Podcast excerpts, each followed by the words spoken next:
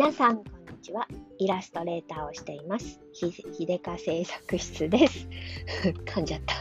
人生を楽しむ天才になりたい。ひでか製作室ラジオへようこそ。はい。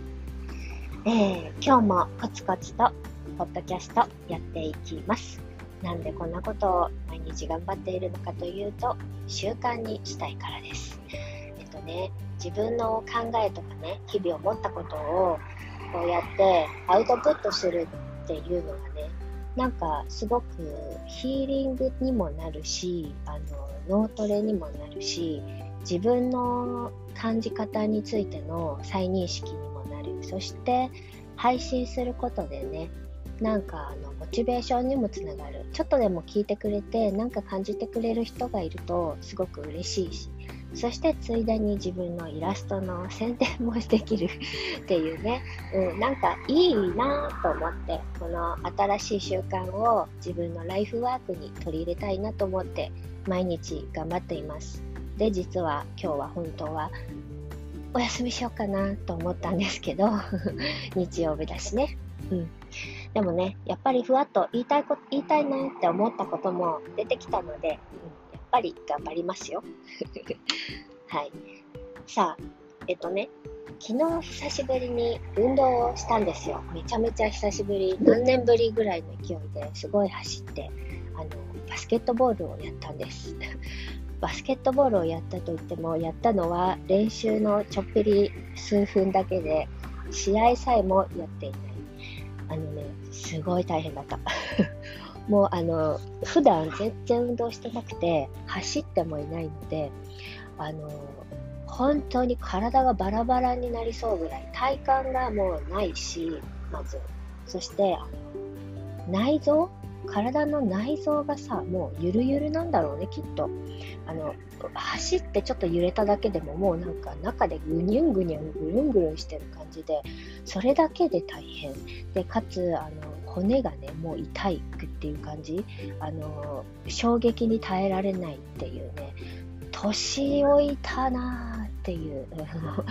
すごい感覚になってね、うん。で、それとともに、あなんかやっぱり日頃ねちょ、ちゃんと運動しなきゃいけないなっていうのを感じまして、えー、今朝はですね、反省して朝起きてから散歩に出かけました。ほんのちょっぴりだけどね、朝ね、本気で大股で黙々と歩くだけでもね、やっぱり違いますね。し、し、あ？新陳代新陳代謝、ちょっと上がったような気がします。うん、なのでね、新しい習慣として、毎朝散歩をする、ポッドキャストを撮る、これ続けたいなと思います。それで、あの、時々ね、誘われたらバスケット行きたいなと思います。全然試合に出れるほどの レベルにも至らないけど、練習だけでもね、ちょっと参加してね、ちょっと激しめに走るだけでもね、全然違うので、やっぱりもう40、まだ40。でもこれ先を考えたらやっぱり今頑張っておかないとって思いました。で、えー、今日の本題なんですけど、今日ふわっとやっぱり取ろうと思ったのはね、産んでも、あの早く産んでも遅く産んでも産まなくってもどっちでもどれでもやっぱりいいことあるよって思ったっていうんですよ。それはね、あのそのバスケットをした時に感じた、まあ、日頃常々感じててバスケットして改めて感じたんですけどあの恥ずかしながら私産後からですねあの出産出産した時出産前すっごい太ってめっちゃ食べてすっごい太ってあの出産前15、キロ、17キロぐらいいったかな、20キロ近く太ったんですよ。で、産む直前体重計測ったら70キロありまして、私。たあの身長160弱なんですけど、なかなかの巨漢で、巨漢な感じになっちゃって。で、あのー、そのせいでね、なかなか産みにくかったのかもしれないんですけれど、とにかく、あの、ゆるゆるになっちゃって。で、産んだ後も、あのもうで、運動もあんまりしてなかったんで、体も重いし、動きたくなくて。で、やってたらですね、えー、産後からずっとね、尿漏れがってるようになっちゃって、あの、くしゃみとかした、した弾みとかでね、緩んで、で、あの、ちょっと出ちゃうとかっていうね、そんで、は、弾んだりね、こう、ちょっと、あのー、飛んだり跳ねたりとかしてみたりすると、ちょっとそこら辺がね、ホールドできない感じになるんですよ。うん。これは骨盤底筋が明らかにゆるゆるになってしまったっていうことなんですね。で、あの、徐々に良くなりはしたけれども、産後の体調不良もあって全然動けなかったので、やっぱり全然回復できてなくて、えー、今産後6年、7年目なのに、まだやっぱりダメなんですよ。で、あの、尿漏れもね、よっぽど普段はないんですけど、やっぱりこう、激しい運動するときとかに、ちょっとやばってなるともあし、あのそもそもちょっと緩いんじゃないかなって感じたんです。で、今40歳でこれだと、この先本当に、えーと、今なんとかしないとね、筋トレとかして、なんとかしないと、この先本当にちょっともう自分ではどうしようもなくなって、あの、ひどい方はね、最終的にはこう、あの尿意を催してなくてもあのちょっと運動したらあの出てしまうっていうのでもう手術しなくてはいけないとかそういうレベルもあにもなるらしいんですなのであのじあの非常に危機感を覚えてあの運動を取り入れようっていうことで思っているんですけれどそれで思ったのがね、あのー、昨日バスケした時に、周りにね、あのー、ちっちゃい赤ちゃん連れてきて、あの、赤ちゃんじゃない、ちっちゃい子供連れてきてね、旦那さんがやってるのを一緒に見てるお母さんとかもいたんですけど、みんな若いんですよ。23歳ぐらいの子で、めっちゃ若いんですよ。私と一回り以上の年の差っていうね。で、見ててもやっぱりね、あのー、産後の回復半端ないなと思って。1歳くらいの子供を連れて平気でちょろちょろ、あの、その、午前中ね、ずっと体育館にいたりとかできるし、で、全然、あの、元気そうなんですよ。私、産後1年、2年、本当に死んでたので、さすがだなと思って、私は、それでも産んだの34の時だったんですけど、うん、まあ自分はもともとベースが弱かったせいもあるちゃあるんですけれど、やっぱり、えー、子供はね、早く産めば産んだだけ、母体へのあの影響は少ないんですよね。これはもう動物的にしょうがないというかね、もちろんダメージが少ない。もう余裕しゃくしゃくな感じにしか見えないですよ。まるで疲労が見えない。もちろんストレスとかはね、あると思うんですけれど。それで、あの、ふと思ったんですよ。やっぱり早く子供を産むなら早く産むのが正解かなってちょっと思っちゃったんです。でもね、その後に、しかし23歳の頃の自分を振り返ったら、まだ社会に出たばっかりで、あの自分の夢に向かってね、夢というか、まあ、稼げる人になりたいという 謎の夢に向かって邁進していた日々で、あの結婚とか子供とか、とんでもないって思ってたんですよ。うん、だから、ああ、私の場合それはありえない選択だったんだなって改めて思いました。で、その分ね、その、遅く産んだ分、その、まあ、失敗いっぱいしてずずっこけてばっかりではあったけど、たくさん、あの、社会に出ていろんな経験ができたし、思いっきり働いてみたいっていうことも、あの、それなりにね、まあ、結局何も達成できてはいないけれども、それなりに、あの、いろいろなことが学べて経験できて、それが自分のベースにもなっているなっていうのも思うんですよ。で、だから、あの、あ、早く産まなくて、そういう面では早く産まなくてよかったなって思いました。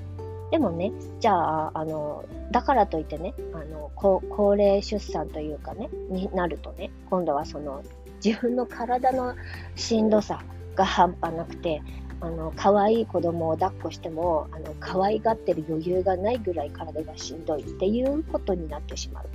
で、こういう、そのデメリットもある。で、若く産めばね、体への負担は少ないけど、その分、子供を可愛がる余裕はあるけれど、逆に子供を、なんていうかな、負担に感じてしまうこともありますよね。もっと、あの、エネルギッシュに活動したいのに、こう、子供に時間を取られてしまってるっていうね、ジレンマみたいなのが多分きっともうちょっと激しめに感じるんじゃないかなとも思う。うん。ってなった時にね、ああ、どっちも正解で、どっちも、あの、まあ、メリット、デメリットやっぱりあるよなってああるあの当然のことではですけれどもあの当たり前なんだけど当たり前のことを当たり前にもう一回感じました。で逆にねじゃあ産まなかったら産まなかったバージョンの自分みたいなのを妄想したんですよ。そしたらあ絶対に体は今より全然元気であのなんかバスケも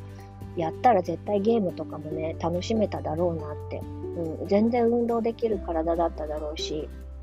そんなね、尿漏れに悩むとかっていうね、骨盤底筋がうんぬとかなんて何それってきっと思ってただろうなって思うわけですよ。そう。つまり、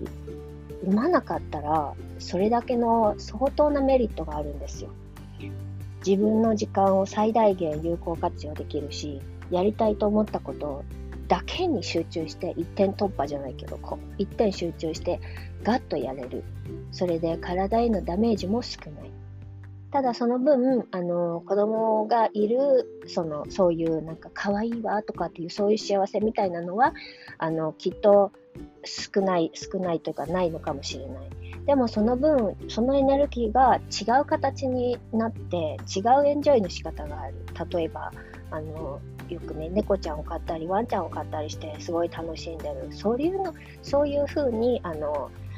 育てるという楽しみをあの享受してであの自分の時間に自分のことを自己投資をしてっていうのをガンガンできるそれも最高な人生だなって思うんですよ。でって思った時にね今日朝ふわっと結局どれもいいねって どのバージョンの自分もいいねって思ったんですよ。早く子供を産んだらね、例えば22、3で産んだ場合はね、えー、子供が20歳の時がちょうど私ぐらいの年齢なわけですよ。え、最高じゃないですか。40何歳で、え、子供がもう成人しましたとか言って、え、若いとか言って言われて、そして今からあの自分の何かを始めようみたいなことができるわけですよ。これもなかなかいいなって思うわけですね。で、体へのダメージも少ないとくる。いいな。このバージョンもいい。でもちろん今私が生きている、えー、遅く産んでちょっとヘロヘロだけどみたいなバージョンも まあいいよ。色水も甘いも新鮮なめ尽くしみたいな。ずずっこけた経験いっぱいあるから痛みを知れるっていうのもいいと思う。うん、ということでねあのすいません。飛行機が飛っちゃって すごいうるさくなってると思うんですけど、うん、ね。だからなんかあのただ体は一つしかないからワンパターンしかあの試せない人生なんですね。だから他がわからないから仕方ないんだけれども、うん、だからなんというか世の中どんな生き方があっても、まあ、大体いつも隣の芝生はすっごく青く見えるんですけれどやっぱりどこを生きてもきっと楽しくってどのバージョンでも辛いことはある当然だから今の自分のバージョンが今の自分に一番フィットしてるんだなって、うん、納得できましたっていう話です。うん、なのでね、若い頃とかね、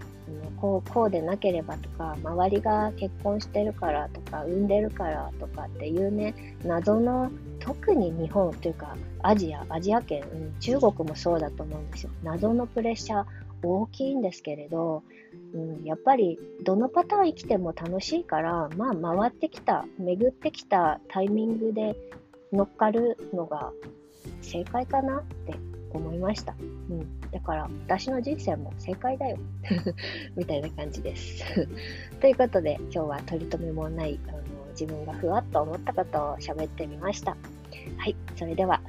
天気もいいし素敵な日曜日になりますように。最後まで聞いてくださってありがとうございました。